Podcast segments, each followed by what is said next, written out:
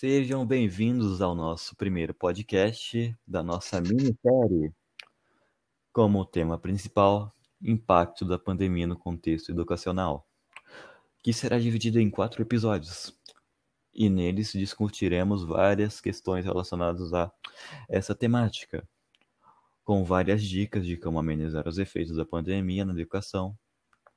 Eu sou o Felipe, o seu locutor. Olá a todos, eu sou o Caio. E para começo de conversa, vamos entender um pouco essa situação de pandemia e como a esfera educacional está sendo afetada. Bom, sabemos que a Covid-19 é uma doença pulmonar infecciosa causada pelo SARS-CoV-2, denominado novo coronavírus. As pessoas que adoecem em decorrência do Covid-19 podem apresentar sintomas leves, moderados ou até sintomas graves agregados com outros fatores, e podem ser sintomáticas. O vírus se espalha através de gotículas geradas quando uma pessoa infectada tosse, espirra ou exala. Essas gotículas são muito pesadas para permanecerem no ar e são rapidamente depositadas em pisos ou superfícies. Você pode ser infectado ao inalar o vírus, se estiver próximo de alguém que tenha, ou ao tocar uma superfície contaminada e, em seguida, passar as mãos nos olhos, no nariz ou na boca. E como medida de prevenção, a OMS recomenda o isolamento social, mantendo assim a distância de qualquer pessoa que possivelmente possa estar contaminada. Com o isolamento social, as aulas presenciais foram interrompidas, emergencialmente. Alunos, professores e demais profissionais da educação tiveram que dar continuidade às atividades de ensino de maneira remota à distância. Nesse contexto, vamos discutir as dificuldades encontradas por professores e alunos nesse momento de atividades remotas. O nosso primeiro tema a ser abordado é a rotina de estudantes durante o distanciamento social. Estudantes confinados em casa estão tentando encontrar uma maneira efetiva para estudar dentro de casa, pois fora do hábito educacional, as distrações são inúmeras, e não há alguém a reger elas, senão o próprio estudante. E acabam criando uma rotina adaptável. Alguns preferem estudar de manhã, outros de tarde e muitos de noite ou de madrugada, quando há menor fluxo online. O tempo dedicado varia de cada um, assim como a realização das atividades. Chegamos ao fim do nosso primeiro episódio. Mas calma, isso só está começando. Espero que tenham gostado e até outro dia.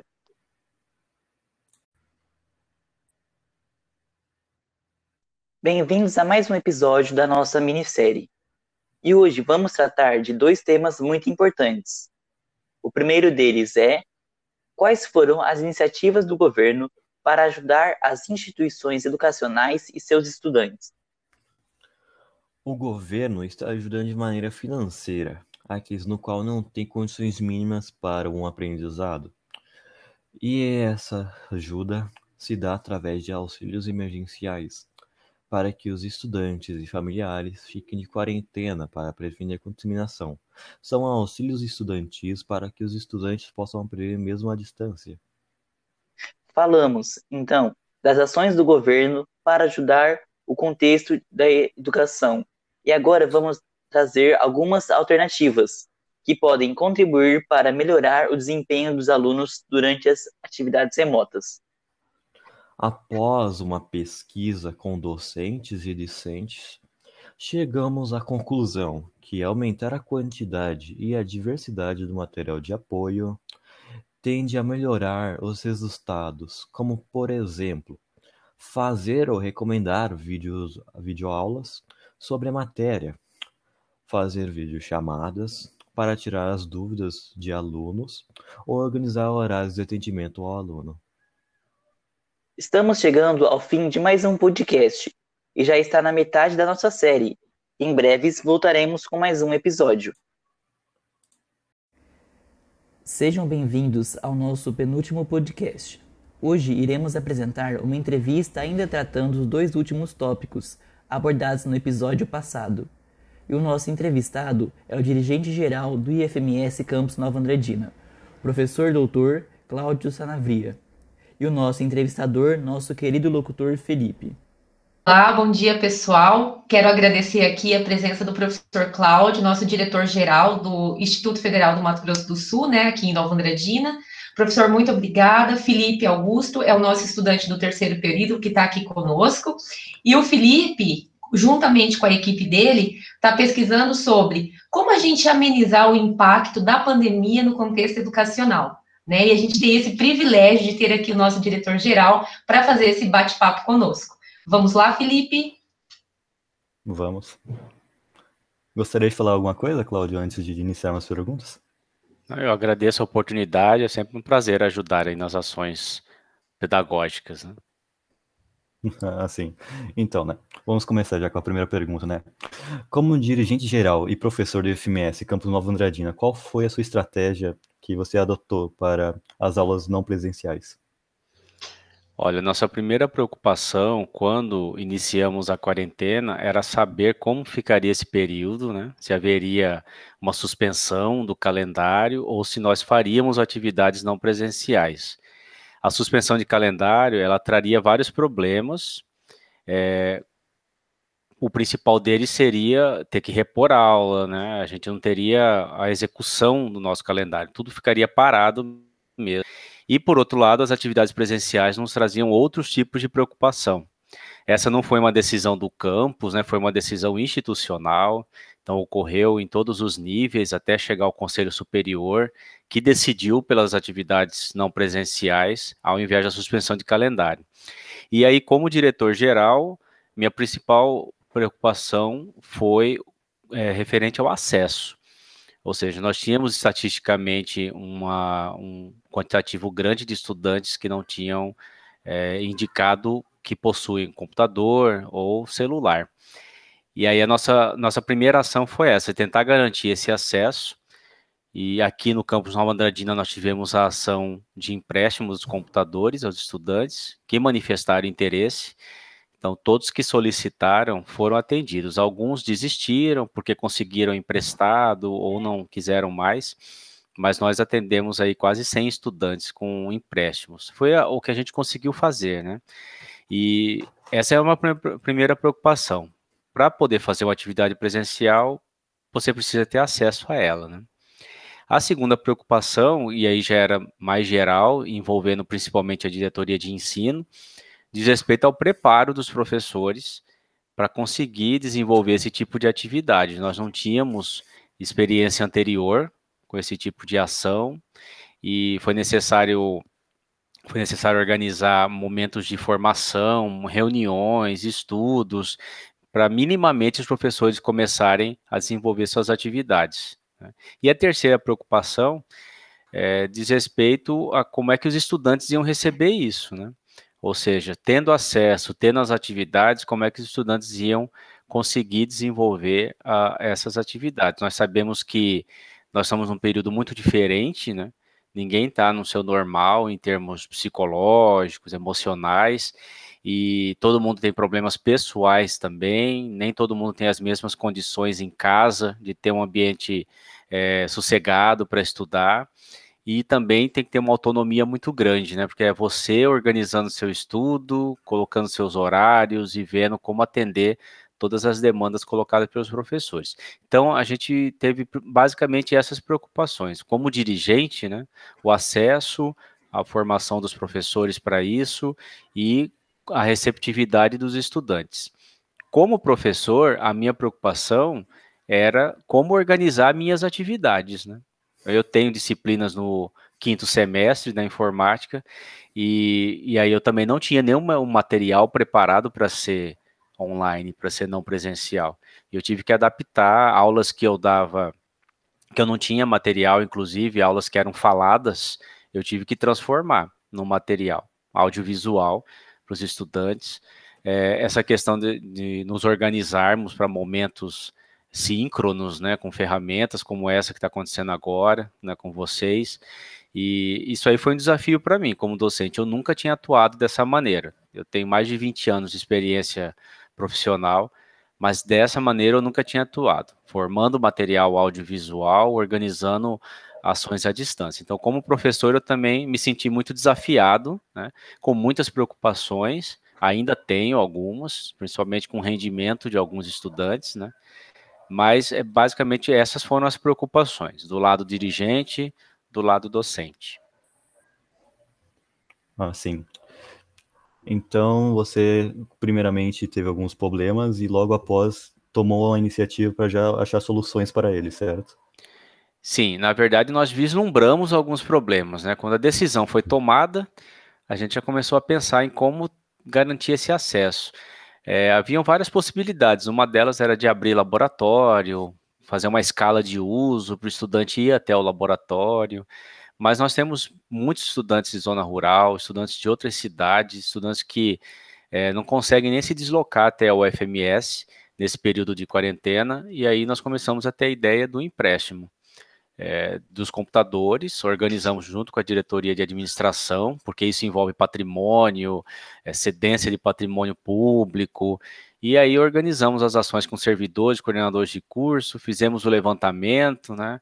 Os estudantes fizeram uma, uma espécie de inscrição, né? Uma manifestação de interesse, e nós saímos entregando esses computadores. Alguns puderam buscar, outros nós tivemos que levar, inclusive para outras cidades nós tivemos que levar computadores para Ivinhema, para Glória de Dourados, tivemos que ir para o Paraná, fomos até Porto Rico levar um computador, fomos a São Paulo também, Euclides da Cunha Paulista, Presidente Epitácio, pra, porque esses estudantes não tinham condições de vir aqui buscar. É, foi uma preocupação que já iniciou assim que a decisão foi tomada, né, e a gente tentou amenizar com essa ação do, do empréstimo e o Instituto como um todo, é, começou a disponibilizar a questão de auxílio, né? Os auxílios, o auxílio internet, porque nós temos pessoas que não têm, ou tinha só pelo celular, não tinha um pacote suficiente. Então, houve ações que foram institucionais, a reitoria tomou a, a frente, e ações que cada campus procurou tomar para poder resolver o seu problema local, que foi o nosso caso, né? Assim, sobre o seu as suas aulas, né? Você disse que teve uns certos né, problemas no início para transformar eles em matéria online, né? Então, sobre isso, você acha que as aulas não presenciais exigem mais do, prof... É, do profissional da educação e por quê? Exigem, porque a aula, Felipe, quando a aula presencial, você tem a sua aula, chega lá e ela acontece né? Então você tem 45 minutos ou o dobro disso para executar alguma coisa ali naquele momento, né? E a, a, o momento não presencial, as atividades não presenciais, elas já querem um preparo de material que ajude a se explicar, né? Que te, de certa forma te substituam em grandes momentos, é, em grande parte dos momentos. Então, às vezes você gasta cinco horas preparando 20 minutos de um vídeo, né, 15 minutos de um vídeo, porque você tem que gravar, você tem que pensar. É, no meu caso, eu faço vídeos narrados, né? É, não, eu não apareço nos vídeos, mas eu tenho que preparar slides, eu tenho que pensar no movimento, e durante a execução do slide eu vou narrando o que está acontecendo, eu tenho que gravar isso, eu tenho que editar. Eu, particularmente, tive que comprar a licença de um software para editar vídeo, para poder fazer do jeito que eu queria. Né? Precisei é, dispor disso, é, muito tempo né, pensando. Teve aula que eu parti do zero para poder elaborar, como eu disse, havia aulas que eu chegava e falava, e a gente já abria o software e começava a fazer. E eu tive que transformar isso, pensar, pensar nos exemplos, visualmente, mostrando passo a passo, narrando tudo isso, indo para o software, voltando para o slide. E aí eu tô aprendendo a ser um editor audiovisual com essa brincadeira toda, entre aspas, né? Mas é, o, a preparação é muito maior.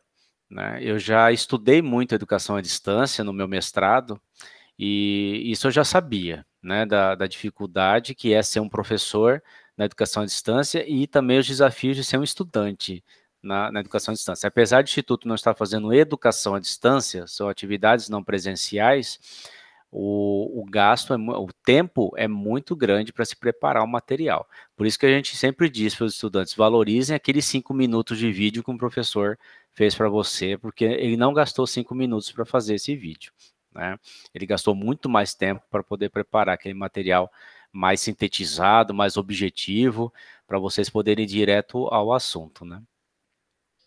Assim, assim, na sua opinião, as instituições de ensino, de modo geral, estão apoiando os estudantes de maneira eficiente durante esse período de isolamento social?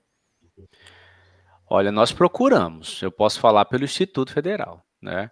É, cada rede tem sua característica, né? Se a gente pensar na rede municipal, rede estadual, é, elas estão mexendo com outros níveis de ensino, né? Com, você pensa numa rede municipal, tem crianças de 6 anos de idade, né? De 6, 7, 8. Nós temos um desafio já de ter o ensino médio, que é diferente da universidade, que só trabalha com a graduação. E todos têm suas dificuldades para conseguir desenvolver. O que eu garanto é que nós aqui do Instituto Federal, e aí eu falo pela instituição inteira, né, pelos 10 campi, nós diariamente estamos preocupados com o suporte a tudo isso. Né? Como eu falei, assim que a gente começou aqui a, a conversa né, informal, são reuniões diárias para decisões muito importantes, é, decisões que envolvem vários aspectos, principalmente o socioeconômico, porque a gente sabe que existe um, uma quantidade muito grande de estudantes em vulnerabilidade social, e nós temos estudantes que passaram a vivenciar uma vulnerabilidade com a quarentena, os pais perderam emprego, a renda não está sendo possível, e, e, isso impacta em tudo, é uma cadeia, né? Então, se você tem lá as dificuldades socioeconômicas, como é que o, o estudante vai ter acesso à atividade, como é que ele vai conseguir desenvolver as atividades, como é que os pais conseguem acompanhar isso, com, como fazer uma reunião de pais à distância, se muitos pais não têm acesso a internet ou não sabem participar de uma live. E então são preocupações que a gente não tinha, entre aspas, ou eram de uma outra maneira, né? E que agora a gente passa a ter diariamente. Então, eu não consigo responder se nós estamos dando o suporte necessário. Eu consigo responder que nós estamos buscando isso. Né, o tempo todo, tentando garantir, e não são decisões fáceis, Felipe. Nós são decisões que envolvem muito comprometimento, né? É, nós temos que assinar e nos comprometer com várias ações aqui, que futuramente, se há uma, uma auditoria, nós que temos que explicar por que, que nós fizemos isso, e não basta só, muitas coisas não basta só querer, nós temos que ter respaldo jurídico, nós temos que ter jurisprudência para conseguir liberar determinada ação, né? então isso é muito importante para a gente ter, eu tenho uma tranquilidade de saber que nós estamos buscando né, atender as necessidades, mas eu, ao mesmo tempo, eu fico inquieto em não saber se eu estou conseguindo, né, como dirigente, garantir tudo isso. E eu sei que os professores também têm essa preocupação, né, tá preparando a atividade ali, tá tentando fazer, mas ele não sabe se a outra ponta está conseguindo mesmo atender a tudo isso, aproveitar tudo isso, tendo condições de, de desenvolver as atividades. Eu garanto que ninguém está confortável nessa situação.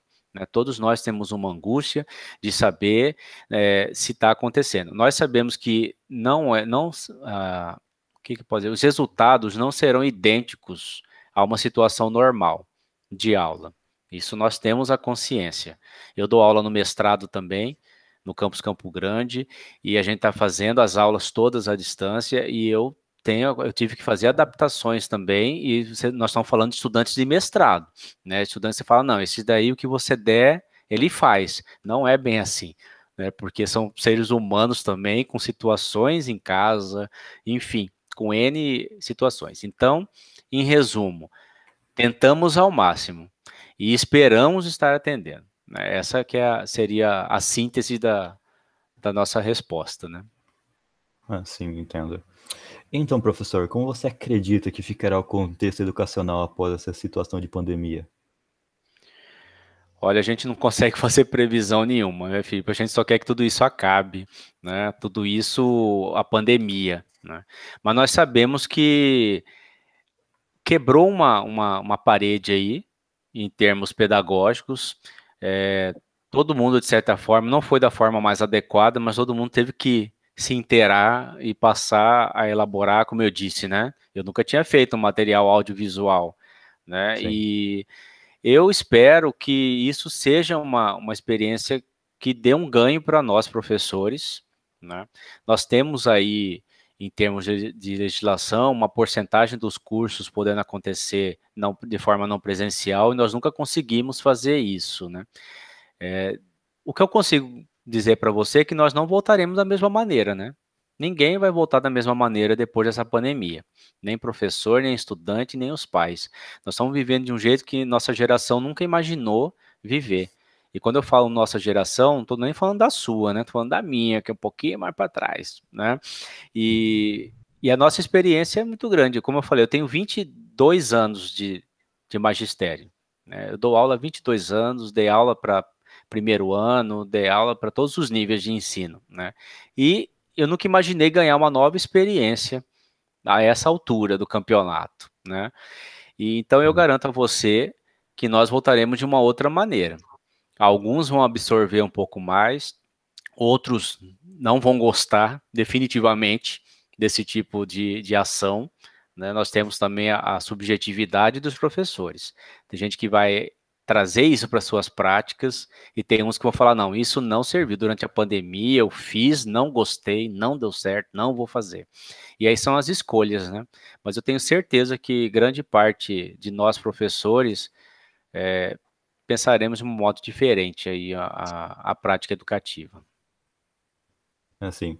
Então, Luciane, gostaria de finalizar o Larogo? Sim, claro. Só temos a agradecer, né, essa presença ilustre do nosso diretor-geral aqui conosco. E assim, professor, tenha certeza de que tudo que você compartilhou aqui conosco vai ajudar bastante essa equipe, né, da nossa turma de terceiro período que está fazendo essa pesquisa. E é sempre um prazer poder contar contigo. Muito obrigada por tudo e um bom dia. Eu que agradeço a oportunidade de contribuir e espero depois ver o resultado, né? E aguardo o Felipe e a turma toda aí no quarto semestre para Engenharia 1. Nos vemos lá. Excelente. Tchau, tchau, gente. Sejam novamente bem-vindos à nossa minissérie de podcast. Como tema principal, impactos da pandemia no contexto educacional. E hoje é o nosso último episódio, no qual vamos fazer as considerações finais. E eu vou dar início. Conforme todos esses dados levantados aqui, eu gostaria de ressaltar algumas coisas importantes. Primeiramente, que tudo isso vai passar e vamos voltar às nossas antigas rotinas. Em segundo, que é uma experiência de adaptação para todos nós e, apesar das condições, estamos conseguindo lidar e peçamos a colaboração de todos os envolvidos. Alunos, se empenham na realização das atividades e entrem em contato com os professores, pois eles estão aqui para nos ajudar. Professores, tentem realizar encontros virtuais para saber como está o aprendizado e videoaulas e videochamadas são muito úteis para nós estudantes. Como o Caio havia dito, com a ajuda de todos, iremos vencer essa batalha contra a Covid-19. Realizar esse podcast foi uma das maneiras encontradas por nós para podermos informar a todos sobre a importância de respeitar a quarentena na situação atual. Então, não se preocupem, todos nós iremos conseguir passar por essa fase juntos. Muito obrigado a todos que chegaram até aqui. Espero que tenham gostado e vejo vocês em breve. E aqui está.